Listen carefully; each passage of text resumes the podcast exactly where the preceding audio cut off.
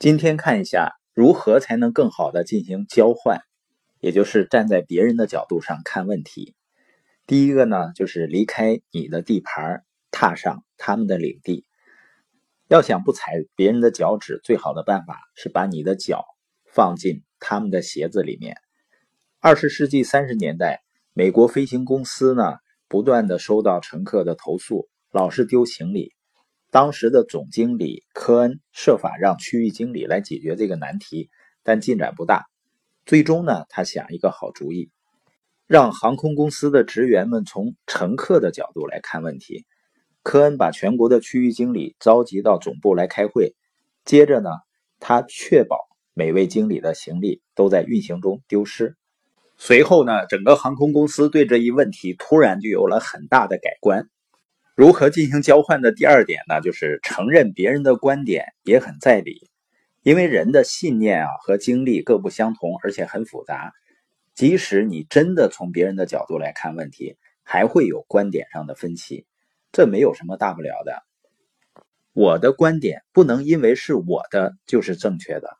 如果我努力去发现别人观点的合理性，就会延展我的思考。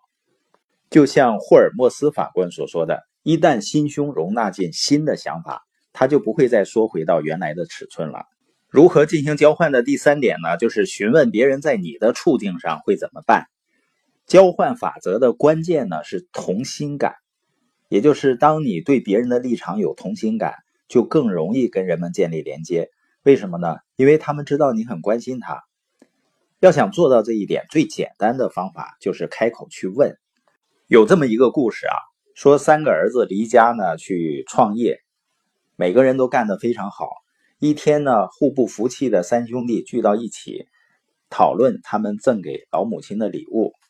老大说呢：“我给妈妈建了一所非常大的房子。”老二说呢：“我送她一辆奔驰，还配一个司机。”老三说：“啊，你俩都不如我。你们知道妈妈最爱读圣经，可她眼神不太好使。”我送了他一只可以背下整本圣经的鹦鹉。庙里的二十个和尚花了十二年功夫才把它训练出来。我答应连续十年，每年给庙里十万美元，让他们去教这只鹦鹉。代价很高啊，但是很值得。妈妈只要说出章节和诗篇的名字，鹦鹉就会张口背诵。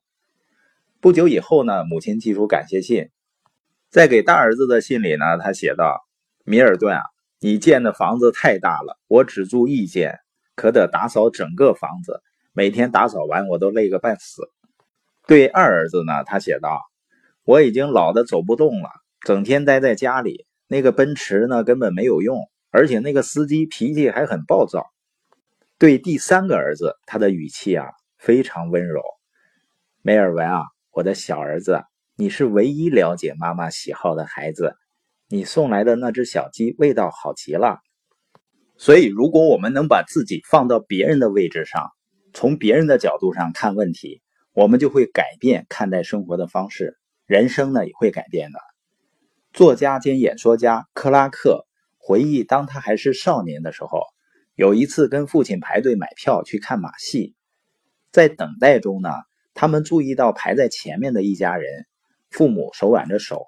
紧跟着八个孩子，他们举止乖巧，年龄呢都应该不足十二岁。从他们干净朴素的衣着来看呢，克拉克猜测他们没有多少钱。这些孩子们啊，叽叽喳喳地讨论着即将看到的激动表演，让人觉得马戏演出呢肯定会让他们兴奋异常。当夫妇俩走进柜台时，售票员问他们要多少张票，男人自豪地说：“啊，请给我来八张儿童票。”两张成人票，我们全家都得看马戏。当售票员报出价格的时候，妻子松开了抓住丈夫的手，她的头垂下去。男人的身体靠近了一些，问道：“你说是多少？”售票员再次报出价。显然呢，这个男人的钱不够，他一下子就蔫了。克拉克说呢，他的父亲看到这儿，把手伸进衣袋里，拿出一张二十美元的钞票，让他掉到地上。然后呢？父亲弯下腰，捡起钞票，拍拍那男人的肩膀，说：“打扰了，先生，这个从你口袋里掉出来了。”男人马上知道了是怎么回事他直直地看着克拉克的父亲，握住他的手，使劲摇，同时泪水夺眶而出，嘴里说：“谢谢，谢谢你，先生，这对我和全家意义重大。”克拉克和父亲回到车里，驱车回家了。当晚呢，他们没有足够的钱去看马戏，可这并不要紧，因为他们把自己放到了别人的位置上，做了更重要的事儿。